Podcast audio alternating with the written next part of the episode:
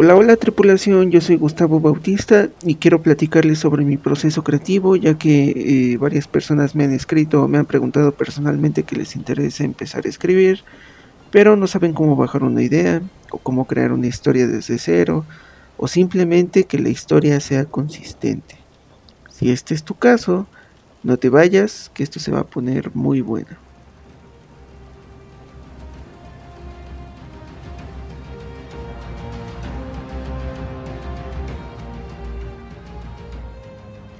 Vamos por el principio.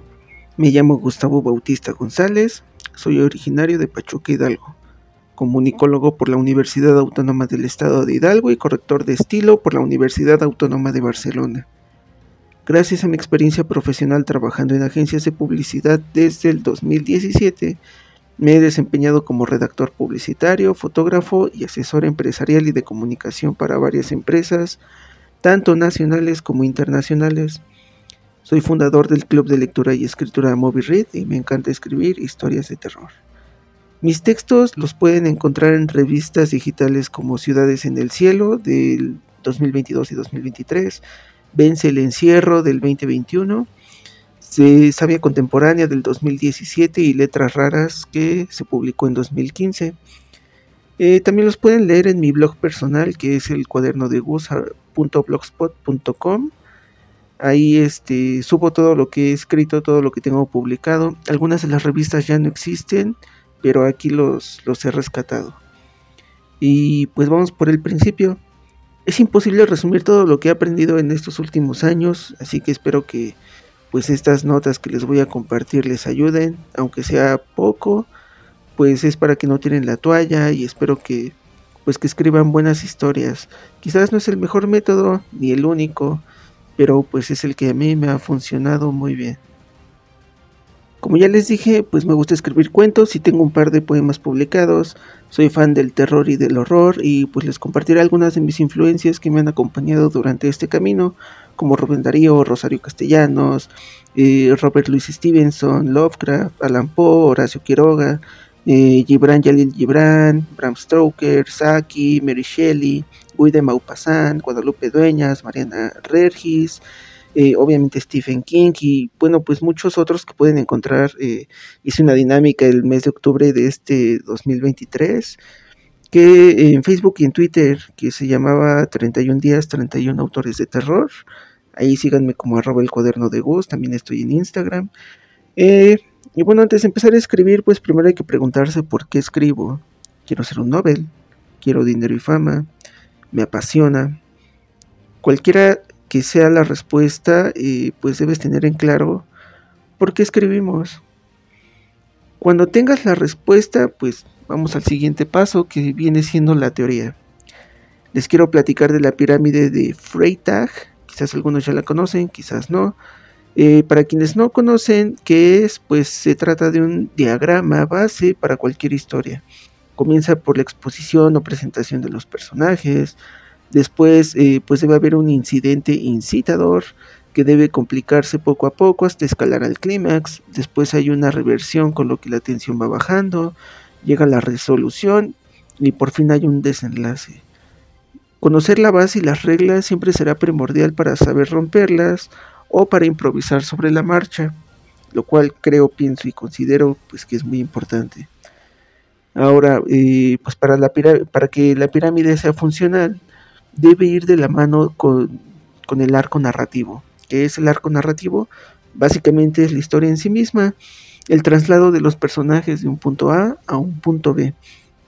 Necesito que se imaginen tres puntos acomodados en forma de triángulo equilátero sobre una superficie lisa, plana.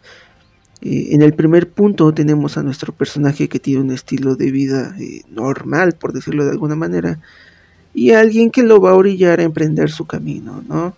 En el punto 2 sucede el clímax, que pues puede cambiar al personaje de manera física o intelectual, y en el tercer punto, pues nuestro personaje ya es muy diferente porque aprendió una lección y la situación, y la, situación es completamente diferente al principio. El trazo del punto 1 al punto 2 no forzosamente debe ser recto, Puedes dar varias vueltas sin tocarlo, puedes recorrer todo el plano, pero es importante que llegues. No debes perder de vista cómo va tu historia. Tampoco es obligatorio que, sea, que, estos tres puntos sean un triángulo equilátero. Explota tu creatividad, eh, acomódalos como se te dé la gana, pero no pierdas este, este faro, esta luz que es la, pues la que guía la historia, ¿no? Que tiene una gran historia, un arranque intrigante, un desarrollo ascendente y un final sorprendente. Por eso debes saber el final antes de escribir. Una buena historia es recordada por el excelente principio y por ese final que nos dice, vaya, se lo tengo que recomendar a alguien porque esta historia en verdad es muy, muy, muy buena. ¿vale? Mm, ¿Qué más? Pues como un ejercicio creativo piensa en tu cuento o en una novela favorita y pues trata de identificar el arco narrativo y los puntos de la trama. Se vale eh, pues jugar a reescribir tu, tu historia favorita. Puede ser una película, puede ser una serie. Y trata de, de identificar estos puntos para que tú armes tu propia versión este ejercicio estoy seguro que les va a gustar o por lo menos les va, les va a poner el cerebro a trabajar, ¿no? Ahora sí, ¿de dónde vienen las historias?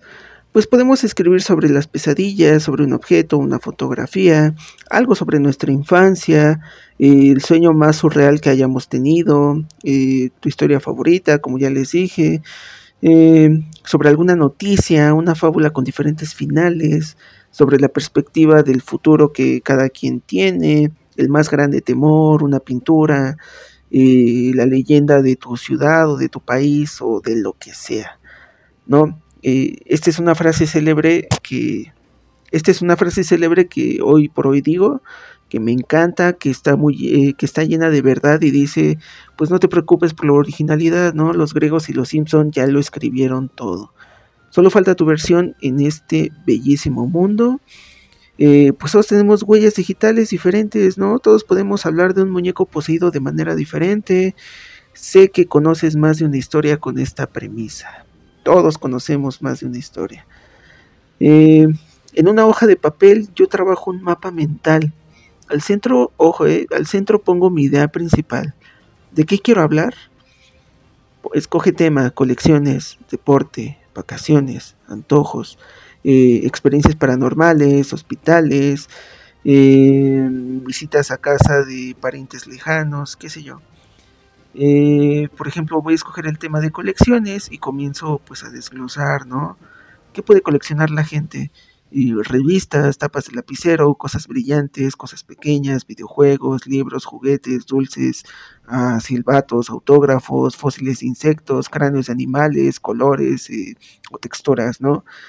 Y cuando está esta primera etapa, cuando empiezo a, como el primer escalón de mi mapa mental, a su vez me empiezan a llegar recuerdos y más ideas. Ojo, eh, pues no tiene que serlo como por etapas, o sea, si llegan, apúntalas, que esto nos va a ayudar pues a drenar el cerebro.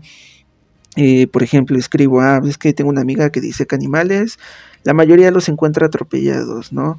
Eh, mi sobrino colecciona Funcos, que son los juguetes de novedad, y luego eh, de ahí me fui a, me acordé de Chucky, de Pinocho, las vacaciones de terror con Pedrito Fernández, pero también me hace pensar en los juguetes que reciben en Navidad, en el cumpleaños, en la graduación, ¿Qué pasaría si recibo el regalo de algún extraña, extraño, extrañe?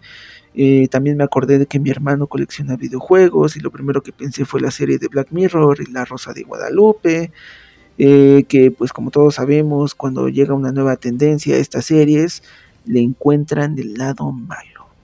En fin, comienzo a drenar todas, todas mis ideas y bueno, pues al terminar voy hilándolas eh, todas las que me parecen convincentes y armo una lista.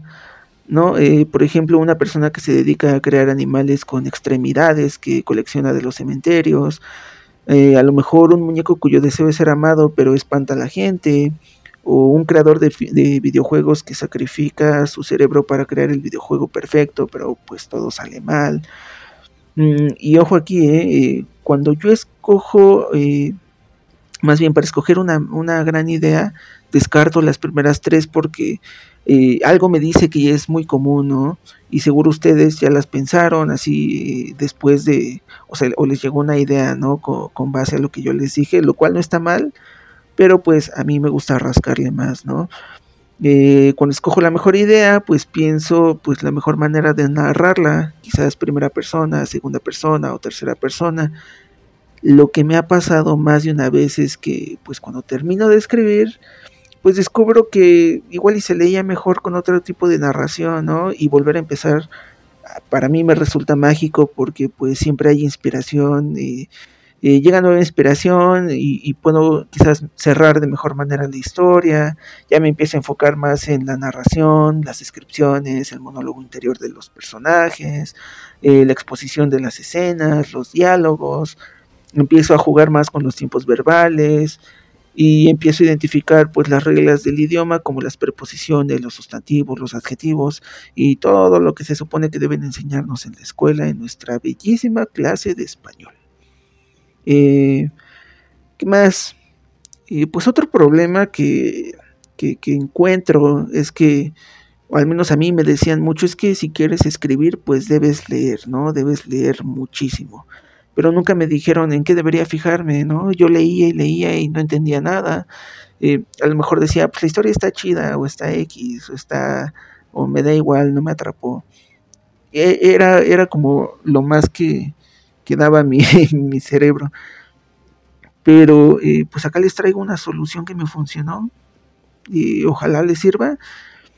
Y es que en las primeras sesiones del club transformamos las lecturas en otros tipos de literatura. Eh, les hablo de dibujos, collage, eh, de repente armaban coreografía, componían música, eh, modelado en barro, qué sé yo, hacían muchas cosas. Y me di cuenta que estábamos creando una especie de bitácora que sin importar el día y la hora, lo podíamos ver, leer y, llenarnos de inspiración con lo que sea que, que hayamos hecho. Esto es lo que yo les recomiendo, pues lleven una bitácora con, todo aquello que les haya gustado de la lectura, siéntanse libres de, pues, de crearlas, ¿no? Eh, les juro que eso les va a traer inspiración. Dibujen, apunten las frases o, creen su propia versión, como les he venido diciendo, eh, pues todo este ratote. Eh, entonces, lo que yo también hago, pues es subrayar en los libros las frases que más me llaman la atención con un solo color. Sí, yo rayo los libros, para eso son. Un libro rayado y desgastado es un libro usado y eso significa que muchas personas lo tuvieron en sus manos. Quizás les dio felicidad, quizás no. Yo espero que sí. Eh, o para qué quieren pues adornos con los que no se pueden jugar, ¿no? Eh, con otro color yo me enfoco como en las descripciones que no son clichés, eh, por ejemplo, estas que todo el mundo hemos escuchado como, ay, las perlas de tu boca, o un silencio espectral. Pues eso ya está muy utilizado, a lo mejor en su momento fue un wow, que estoy leyendo, es algo hermoso y bellísimo. Pero hoy por hoy pues ya no, ya está muy explotado. Eh, por ejemplo, pues casi todos los títulos usan eh, la voz activa también. Eh, no me dicen que la situación es triste, más bien me muestran la situación para que yo sienta tristeza. Esto también que nos dicen el ritmo y la musicalidad ¿Cómo lo veo? ¿Cómo lo estudio? ¿Dónde lo encuentro? Pues está no más y no menos que pues en los párrafos, en mezclar frases cortas, medianas y largas, eh, que, de cierta forma te dan esa tranquilidad o dices, vaya, lo entendí, me sentí bien leyéndolo. Eh, o que no, que no divagas, ¿no? De repente estamos leyendo una página y a la mitad de la hoja se nos olvidó que estábamos leyendo. También y lo que pasa mucho, y, también me di cuenta de ello, es que eh, pues todos van al grano, ¿no? No hay un uso excesivo de comas. Eh, muchos usan la composición básica de sujeto, verbo y predicado. Y no hay mucha, hay más voz activa que pasiva. Eh, no es un, no es un, una regla como tal, pero al menos a mí me, me ha ayudado. Eh, por ejemplo, todo esto lo encontré en un cuento de, eh, que se llama El Inmortal de Jorge Luis Borges, que dice algo así. Era, nos dice, un hombre consumido y terroso, de ojos grises y barba gris, de rasgos sumamente vagos. Se manejaba con fluidez e ignorancia en diversas lenguas. En muy pocos minutos pasó del francés al inglés y del inglés a una conjunción enigmática de español a silonca, a salónica y de portugués a Macao. Ejemplo 2. Eh, este cuento se llama El presentimiento del autor hidalguense Miguel Ángel Hernández Acosta, que dice, supo que no estaba dormida cuando sintió removerse en la cama. No era extraño, pues después de apagar la televisión, ella pasaba algunos minutos rezando en silencio, repasando el día, reflexionando en los, reflexionando en los pendientes para la mañana siguiente. Él, sin embargo, Apenas tocaba la almohada, se quedaba dormido y solo el llanto del bebé de la madrugada podía despertarlo, pues había adquirido la capacidad de, incluso en medio de un profundo sueño, escuchar el mínimo movimiento del niño en la recámara de junto. ¿Qué tal, eh? eh pues ahora que tienen estos tips, lean a, pues a los grandes, eh, pues sí, a los grandes representantes del boom latinoamericano, y pues van a entender por qué fueron y son grandes eminencias y cómo es que ellos abrieron las puertas a pues a otros autores que han pasado eh, más bien que han sido reconocidos hasta ahora. Y bueno pues está García Márquez está Julio Cortázar Vargas Llosa Roa Bastos que, quién más Carlos Fuentes José Donoso eh, Guillermo Cabrera y pues muchos otros no eh, que justo gracias a ellos pues América Latina está en el mapa, eh, más bien se puso en el mapa literario. Pues también lean a sus influyentes, ¿no? Rubén Darío, José Martí, ¿quién más? James Joyce o James Joyce, José Asunción Silva, y obviamente al maestro que antes lo odiaba, pero desde, desde que entendí estos conceptos, ahora creo que digo, por algo fue quien fue y hoy por hoy es quien es, pues al maestro Jorge Luis Borges, que vaya, personalmente he aprendido bastante de, este señor. Ah, pues qué más, no está, no está de más mencionar a mis compatriotas mexicanos, Agustín Yáñez, Juan Rulfo, Elena Garro, eh, Emanuel, Carballo, perdón, eh, Luis Espota Saavedra y Sergio Fernández Cárdenas todo lo que puedan leer de ellos, se los juro que es una joya de librero, tanto para lectores, para otros clubes de lectura y pues para nosotros que estamos en este camino de la escritura, que queremos dedicarnos a esto. Y pues hasta aquí este regalo navideño, este regalo de fin de año. Eh, si quieren saber cómo se construye un mundo, eh, cómo crear personajes que no sean planos, ah, cómo crear buenos diálogos, cómo armar finales sorprendentes, eh, cómo, cómo titular sus obras y que sean títulos inolvidables y conocer más libros o biografía que, les pueden ayudar durante el proceso de escritura, pues pregunten por el taller online de escritura de relatos. No tenemos fecha, pero pueden tomarlo de manera personalizada sin ningún problema. Son seis sesiones, seis horas de taller y tiene un costo de dos mil pesos mexicanos. Eh, pues que les digo, cada vez son más las personas que se animan a tomarlo y les aseguro, no los va a defraudar. ¿Qué más? Pues muchas gracias. Recuerden que Marley y yo los queremos mucho. Nos vemos hasta el lunes 8 de enero. Y los que solo nos escuchan, pues hasta el 10 de enero que, hay nuevo episodio. Y les deseo unas felices y tranquilas fiestas de Sembrina. Y llegó el final. Ahora sí, con el viento acariciándolo y el horizonte como testigo, navegando hacia el ocaso, el bucanero literario Moby Reed eleva su ancla para zarpar y los esperamos de vuelta en el próximo episodio con nuevas y emocionantes aventuras literarias. Hasta la próxima. Bye.